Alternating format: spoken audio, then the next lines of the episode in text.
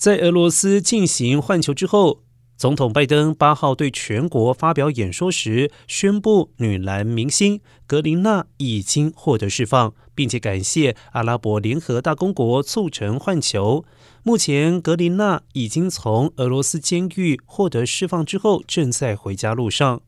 而莫斯科方也证实，以格林娜换回俄罗斯军火贩子，在美国服了二十五年徒刑的布特。不过，另外一名被拘留在俄罗斯的美国人惠兰没有纳入这次换球的协议。拜登承诺会继续尝试让他获释。惠兰是前美军陆战队队员，二零一八年在俄罗斯被捕，并且被控间谍罪名。